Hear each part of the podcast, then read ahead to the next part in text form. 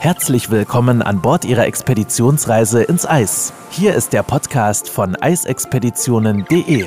Christina Hillemann ist Ihre Botschafterin und absolute Expertin, wenn es um Reisen in die Antarktis und Arktis geht und nimmt Sie mit in die unberührten polaren Regionen dieser Erde. Begeben Sie sich auf die Spuren von Roald Amundsen, Sir Ernest Henry Shackleton oder Fridtjof Nansen und werden Sie selbst zum Entdecker willkommen zur 155. Folge unseres Podcasts. In den letzten Tagen sind wir auf viele Meldungen aus der Antarktis gestoßen, wonach sich rund um die Antarktis in diesem Jahr so wenig Meereis gebildet hat, wie sich noch nie seit Beginn der Messung gebildet hat. Und darüber wollen wir mit niemand Besseren sprechen als mit unserem allergrößten Eisliebhaber und Experten Henry. Henry, schön, dass du da bist und dir die Zeit nimmst. Wie geht's dir? Mir geht's sehr gut, danke, dass ich hier sein darf. ja, bei dem Thema freust du dich doppelt, ne? Ja, absolut. Also auf der einen Seite doppelt, weil es geht um dein Lieblingsthema Eis, auf der anderen Seite ist es natürlich auch ein bisschen besorgniserregend. Ähm, vielleicht erstmal, bevor wir starten und direkt auf, auf diese ja, Situation, auf die Eissituation eingehen, glaube ich, brauchen wir erstmal für die Hörer so ein bisschen die Unterscheidung. Es gibt ja einmal das Schelfeis in der Antarktis und dann gibt es das Meereis. Und wo genau liegt hier denn eigentlich der Unterschied im Schnellkurs, Handy? Schnellkurs. Da kommt die Herausforderung im zweiten Halbsatz. Ähm, der grundsätzliche Unterschied ist, Meereis ist äh, gefrorener Ozean, also das Meerwasser, Salzwasser, was gefroren ist, und Schelfeis ist ähm, Land äh, gestützt, also das Landeis, das Gletschereis, äh, das aufs Meereis, äh, auf, auf das Meer herausgetrieben ähm, wird. Also im Grunde ein Gletscher, der sich aufs Meer ausbreitet. Also das ist äh, Frischwasser, das ist süß, das ist deutlich kompakter, deutlich ähm, dichter und damit auch sehr viel härter als Meereis. Ah, das geht aber relativ schnell deine Verhältnisse heute. Sag mal, aber in der Vergangenheit war es doch eigentlich so, dass man immer gesagt hat, das Meereis in der Antarktis, also komplett gegensätzlich zu dem arktischen Ozean, ist sogar gewachsen in den letzten Jahren, oder? Ja, absolut. Also ähm, da gibt es durchaus äh, in den letzten Jahren ähm, tolle Gegenden, äh, gerade in, in der Ostantarktis, wo das Meereis tatsächlich gewachsen ist oder zumindest ja in der Fläche zugenommen hat. Ähm, der Unterschied ist, glaube ich, ganz, äh, ganz, gravierend. Ne? Also wenn wir uns die Arktis anschauen, das ist ja ein, ein, reiner Ozean, der halt vom Land umgeben ist. Das heißt, hier kann sich das Eis innerhalb des Ozeans, also im Grunde wie so ein, ähm, ein Becken ist, frei bewegen und kann dort eben tatsächlich auch über Jahre wachsen. Ähm, äh, ist aber tatsächlich auch von einem äh, warmen Ozean, ähm, von einem Ein Einlauf dort aus der Framstraße ähm, äh, geprägt und auch in der, in der Beringstraße. Die Beringstraße allerdings natürlich deutlich flacher und damit kommen da ähm, andere Wassertemperaturen in den arktischen Ozean. In der Antarktis haben wir den ähm, Kontinent, den antarktischen Kontinent, der eben vom ähm, Antarktischen Ozean umgeben ist. Und dort haben wir eine Meeresströmung, die die einzige Meeresströmung auf der Welt ist, die im Grunde die Welt einmal komplett umrundet, ohne auf irgendein größeres Hindernis zu treffen. Und die diese Strömung, die schafft es ihnen tatsächlich den antarktischen Kontinent ein Stück weit vom Rest des Ozeans, äh, vom Rest der, des Klimas ähm, abzukoppeln. Da kommen wir gleich nochmal zu, dass das nur bedingt stimmt. Ähm, aber diese Abkopplung, diese Isolierung sorgt ihm dafür, dass ähm, einmal im Jahr im Grunde der größte saisonale ähm, Event stattfindet, nämlich dass sich im Grunde die Landmasse der Antarktis mit dem Meereis, was sich dort im Herbst dann bildet, verdoppelt, dass wir eben halt statt 14 Millionen dann fast 28, fast 30 Millionen Quadratkilometer an ähm, Fläche haben und ähm, das ist schon sehr, sehr beachtlich. Das ist in den letzten Jahren tatsächlich ähm, gewachsen. Also da ist die Fläche größer geworden an bestimmten Ecken und Enden. Das kann man sehr genau punktuell festlegen, wo das passiert ist. Und das hat sich nur in diesem Jahr, in diesem Winter jetzt ganz dramatisch verändert. Warum ist denn, bevor wir gleich auf die Details eingehen, ähm, warum ist denn gerade das Meereis der Antarktis so wichtig? Das ist aus verschiedenen Gründen wichtig. Zum einen ähm, ist der ist die Unterseite des Meereises der Ort, an dem ähm, Phytoplankton im, im, Grunde wächst. Und das ist mhm. die, ähm, die Basis für die ähm, Futterkette im, im, Ozean, wenn du so willst. Mhm. Ähm, Phytoplankton ist die, ähm, Nahrungsgrundlage für Zooplankton, also für, für Krill. Und Mhm. Krill wiederum eben ähm, A, die, die größte Biomasse auf dem Planeten ähm, nach dem Menschen und zum anderen eben die Grundlage für so ziemlich die, ja, alle Lebewesen, die es dort in der Antarktis äh, so gibt, äh, Pinguine, Wale. Robben. Mhm. Und ähm, gleichzeitig ist das Meereis ähm, Brut- und Aufzuchtgebiet für viele verschiedene Robbenarten. Also wenn wir das nicht haben, dann verschwinden eben tatsächlich diese Brutgebiete. Robben müssen sich anpassen, werden vermutlich dann auch zurückgehen in der Populationszahl ähm, und so weiter und so fort. Also das hat einen direkten Einfluss auf das gesamte Ökosystem in der Antarktis. Und natürlich eben die Pinguine auch. Du hast es eben schon angesprochen.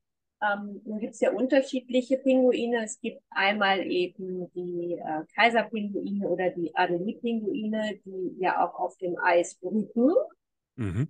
Und es gibt die anderen Pinguinarten wie Esel und Königspinguin, die dann zum Beispiel auf, auf die Landmasse gehen und dort dann mit Steinchen zum Beispiel ihre Neste bauen, wenn ich an die Eselspinguine zum Beispiel denke. Absolut, aber auch die brauchen eben tatsächlich das Meereis im indirekten Mhm. Sinne zum, äh, für die Futtersuche. Ne? Also wenn es das Meereis nicht gibt, dann gibt es das Zooplankton, äh, das Phytoplankton nicht. Wenn es das Phytoplankton nicht gibt, gibt es das Zooplankton nicht.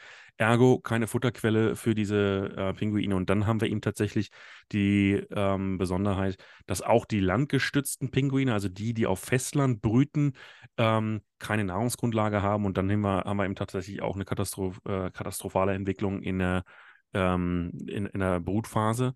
Und wir sehen jetzt zum Beispiel bei den Kaiserpinguinen, da gab es äh, ganz dramatische ähm, Nachrichten äh, vor glaub, anderthalb Monaten, dass eben tatsächlich eine Kolonie ähm, in der Westantarktis ähm, katastrophal gescheitert ist, weil das Meereis sich dort aufgelöst hat. Das ist natürlich eben genau der springende Punkt. Und auf der anderen Seite ist es aber auch so, ähm, um nochmal eben auf die Pinguine zurückzukommen, die deswegen der Nahrungsgrundlage, dem Krill brauchen, aber auch ähm, natürlich als, als Schwimminsel. Ne? Wenn sie auf der Suche sind zwischendurch Ja, ähm, und der Orca kommt, ist es ein Rastplatz. Ähm, sehen wir immer wieder, wenn wir unterwegs sind, große Eisschollen und Berge, auf denen die Pinguine dann erstmal ein bisschen pausieren auf der Suche nach Futter oder eben auch sich Schutz suchen, wenn zum Beispiel die Orcas oder Seeleoparden kommen. Absolut, absolut. Also das ist Genau. mehr, ist mehr als nur ähm, die Ausgangsbasis für, für Futter, sondern ähm, tatsächlich auch ähm, Rastplatz, ähm, ja, Zufluchtsort. Ja, das, das spielt eine große Rolle. Es gibt so einen schönen, gerade sagst, mehr als nur. Ähm, gibt, es gibt ja so einen schönen Slogan und das muss ich doch ein bisschen Werbung einblenden. Ähm, bei Hapag-Lloyd, der Slogan ist mehr als Eis. Und ich finde, das verdeutlicht es deutlich. Also es ist einfach nicht nur Eis, sondern es ist viel mehr als nur das Eis, was wir erstmal sehen auf den ersten Blick. Ähm, Thema Stabilität der Gletscher, Eisshells, ist das Mhm. auch eine Rolle, die es da spielt? Oh, unbedingt, ja, ja. Also kann ich total unterschreiben. Ist äh, wichtiger Punkt, ähm, wenn wir tatsächlich unterwegs sind und Menschen dann vom dritten Eisberg ein bisschen gelangweilt sind. Nee, die sind extrem wichtig. Also ähm, das, das spielt so viel rein. Und du hast es gerade angesprochen, das, das Schelfeis, ähm, das im Grunde wie so ein Blocker für die äh, Gletscher sind äh, oder wirkt, für die Gletscher fungiert, die da aus den Bergen herunterkommen der, ähm, der Antarktis. Und wenn eben dieses Schelfeis nicht da ist, dann fehlt dieser Stopper und dann fließen diese Gletscher deutlich schneller. Das Eis kann sich gar nicht so schnell nachbilden, wie es unten rausfließt. Und dann haben wir eben halt einen, einen ganz dramatischen Rückgang vom Landeis. Was ist denn die Ursache für den Schwund des Meereises? Also wir haben jetzt im vergangenen Winter, antarktischen Winter, also jetzt äh, den, den letzten Sommer, der jetzt gerade ausklingt, hier in der Nordhalbkugel, ähm, einen ganz, ganz dramatischen Rückgang gehabt. Und zwar wird er in der Wissenschaft als äh, Sigma-Six-Event ähm, bezeichnet, was im Grunde bedeutet, dass das ein, ähm, ein Ereignis ist, das einmal alle sechs bis siebeneinhalb Millionen ähm, Jahre stattfindet. Und ähm, das ist schon ein, ein ganz, also wenn man das, das mal in, in Relation fasst, äh, siebeneinhalb Millionen Jahre, das ist ein Zeitraum, den kann man sich überhaupt nicht vorstellen. Nein, Ähm, ich weiß das. Und wenn wir uns die Fläche angucken, also wenn wir uns Satellitendaten dazu anschauen, das ist eine unfassbar große Fläche, die da in der, ähm, im, im, im Weddellmeer fehlt, die in der Bellingshausensee fehlt, die im, im, in der Rosssee fehlen. Also da ist eine ganze Menge Eis, was dieses Jahr nicht äh, sich nicht entwickelt hat, das sich deutlich zeitiger zurückgebildet hat, was eben halt auch dazu geführt hat, dass eben tatsächlich für Kaiserpinguine ähm, ja das Brutgebiet tatsächlich einfach deutlich kleiner wird. Und die sind ganz elementar auf, ähm, auf das Meereis angewiesen.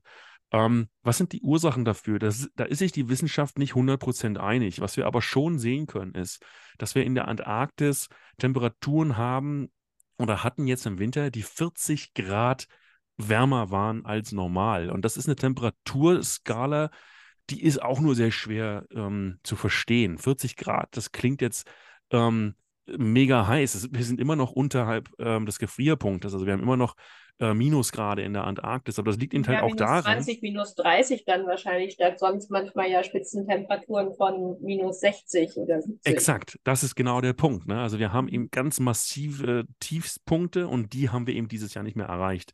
Ähm, sondern eben deutlich, deutlich wärmere ähm, Gebiete gehabt, was eben tatsächlich den Schluss zulässt, dass diese Isolation, die der ähm, antarktische Ozean bietet, eben nicht mehr so statisch funktioniert, äh, wie er in der Vergangenheit funktioniert hat, sondern dass er eben tatsächlich durchbrochen wird ähm, von wärmeren Temperaturen aus dem Norden.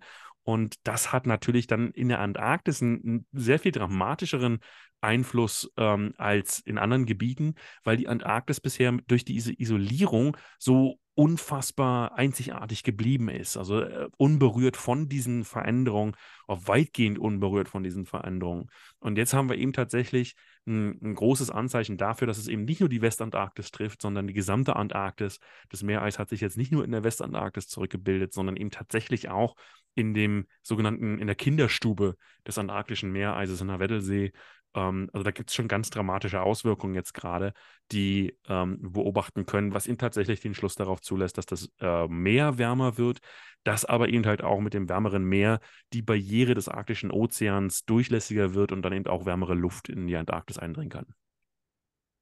Und würdest du sagen, dass es also zum einen natürlich, ja, kann es die Wassertemperatur sein, ähm, die und eben auch die Lufttemperatur, die sich natürlich verändert und die man eben auch gut jetzt ja, messen konnte, Wissenschaftler nachgewiesen haben.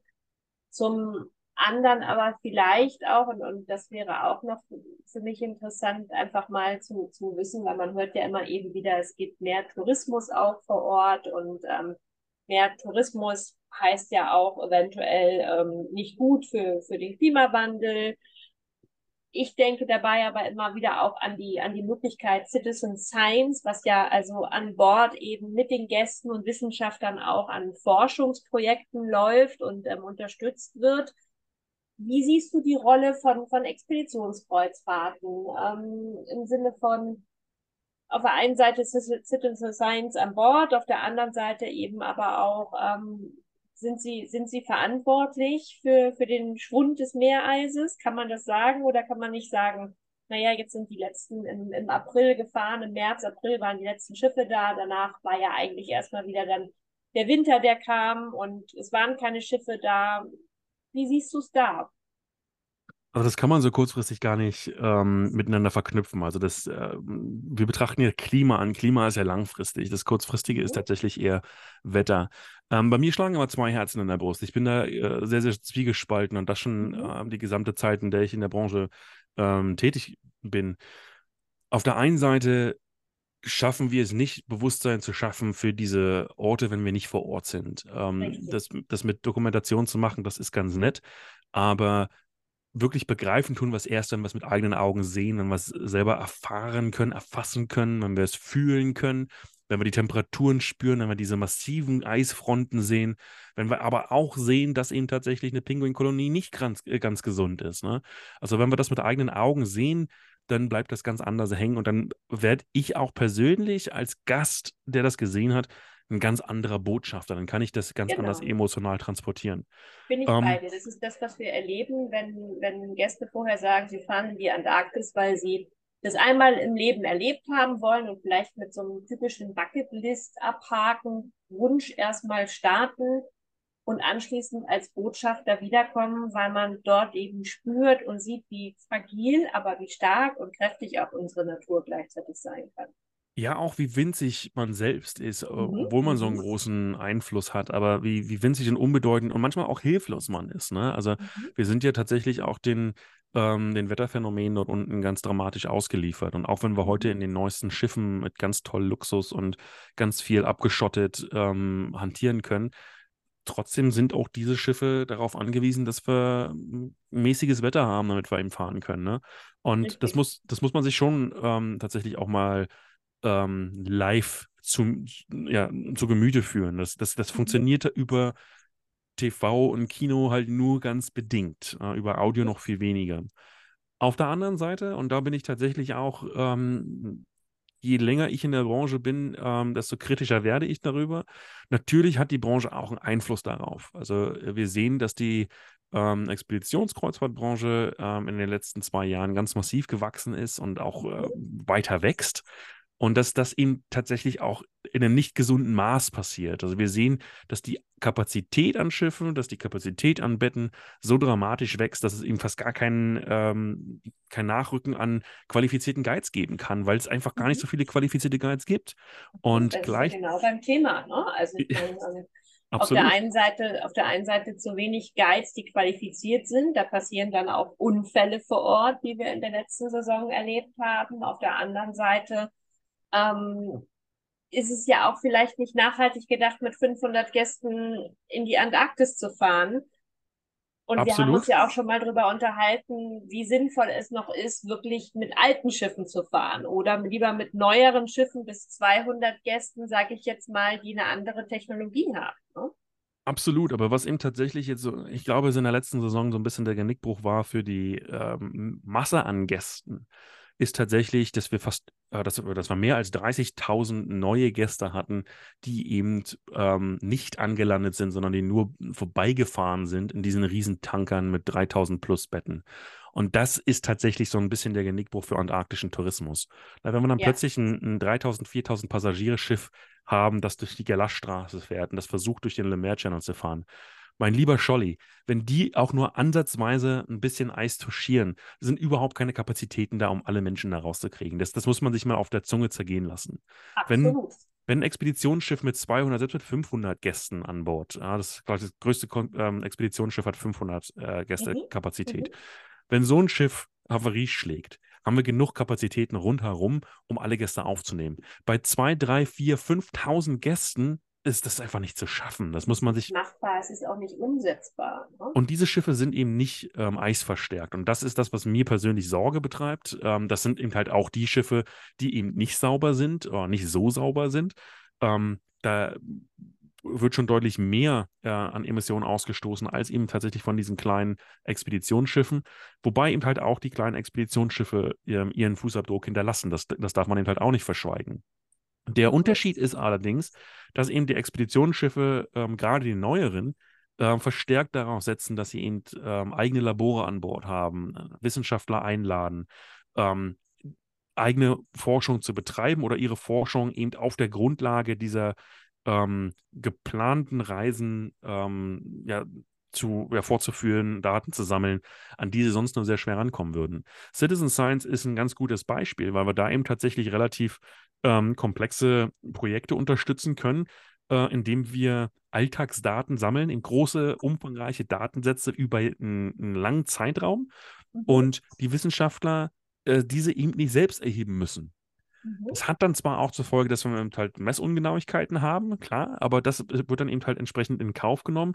Dafür ist es deutlich günstiger für die Wissenschaftler, ähm, deutlich weniger zeitintensiv und wir haben einfach eine sehr, sehr hohe ähm, Datenmenge, die da reinkommt pro Saison, weil dann eben tatsächlich das eben nicht nur ein Schiff macht, sondern das machen dann eben, äh, weiß ich nicht, die, die Hälfte der Flotte und das sind dann schon eine ganze Menge Leute, die dann äh, ihre Daten einspeisen.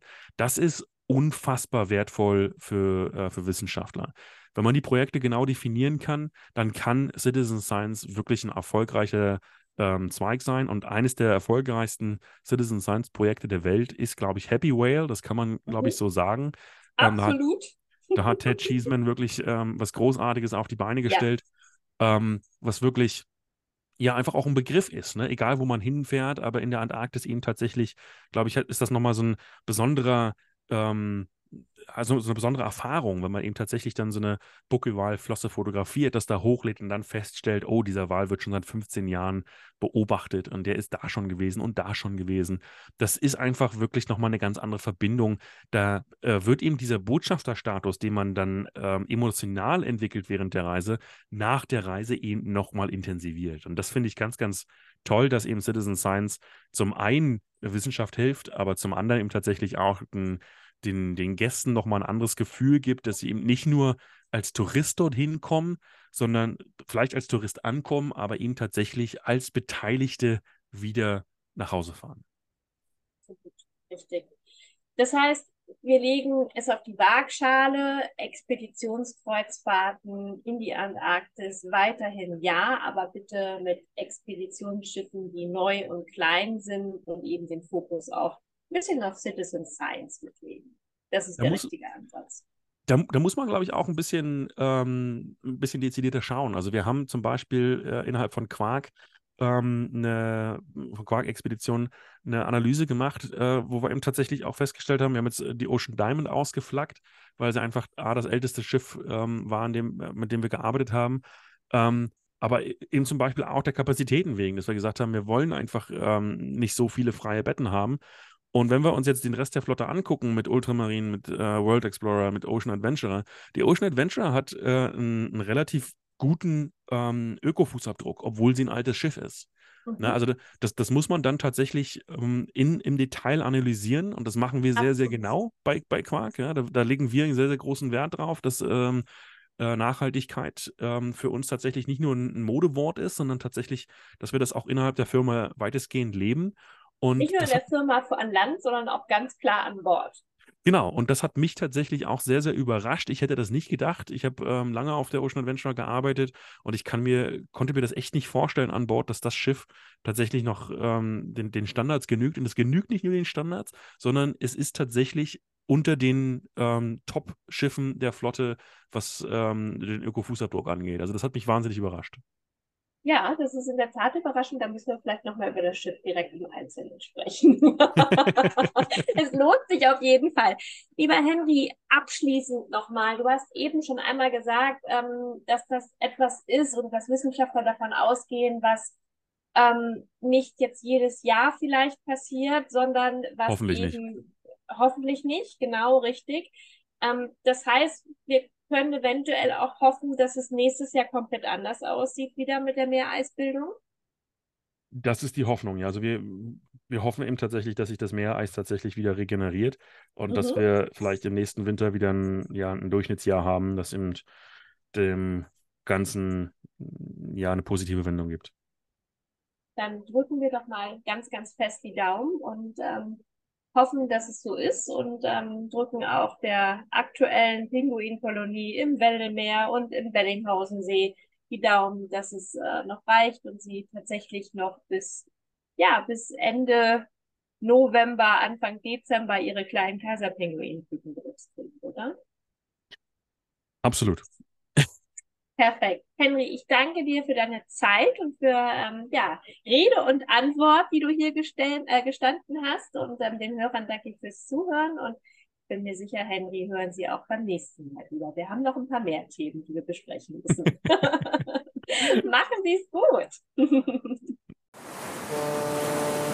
Wenn Sie mehr zu den einzelnen Reisen erfahren möchten, besuchen Sie www.eisexpeditionen.de und hören Sie auch beim nächsten Mal wieder rein.